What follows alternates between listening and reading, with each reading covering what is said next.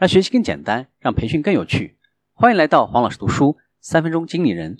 大家好，我是黄志伟。我们继续分享，沟通需要情商。约会的时机哪里找？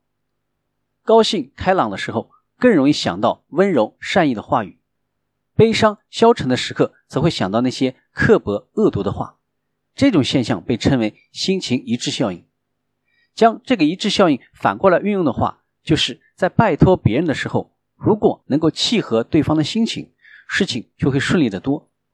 如果在对方心情好的时候发出邀请，成功的概率会高很多。约会的时候，如果能够跟对方的说话节奏保持一致，很容易就能够交谈起来。当然，分别的时候还要讲出让对方记忆深刻的话。好天气带来好心情。早晨型的人会在上午的时候头脑清晰，如果是夜晚型的人。那么一整个上午都会晕乎乎的，直到傍晚头脑才会清晰。心理学上有一种叫做黄昏效应的现象，就是在黄昏的时候，一天的疲劳积攒下来达到了顶峰，是最容易焦躁消沉的时刻。这个时候人的思考力也是最低的，也是最容易被暗示的。所谓的说服要在黄昏进行，就是利用了这种心理。当然了，这种做法对早晨型的人呢会管用。对夜晚型的人呢，则不会有效。宽敞的房子适合谈判。每个人都有自己的个人空间。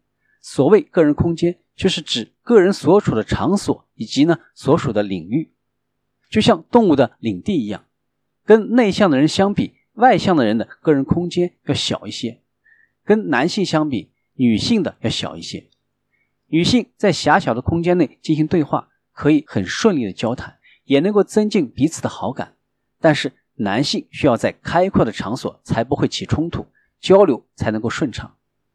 选择场所的时候，需要根据会谈的内容和目标而定，它的关键就是不侵犯双方的个人空间，发挥自己的主场优势。如果想对自己有利，就要选择自己去过的地方，或者呢经常光顾的场所，因为这些地方是对自己有利的主场。在熟悉的环境当中，自己会放松下来，能够发挥出自己的真实水平，同时还可以保持自己的节奏。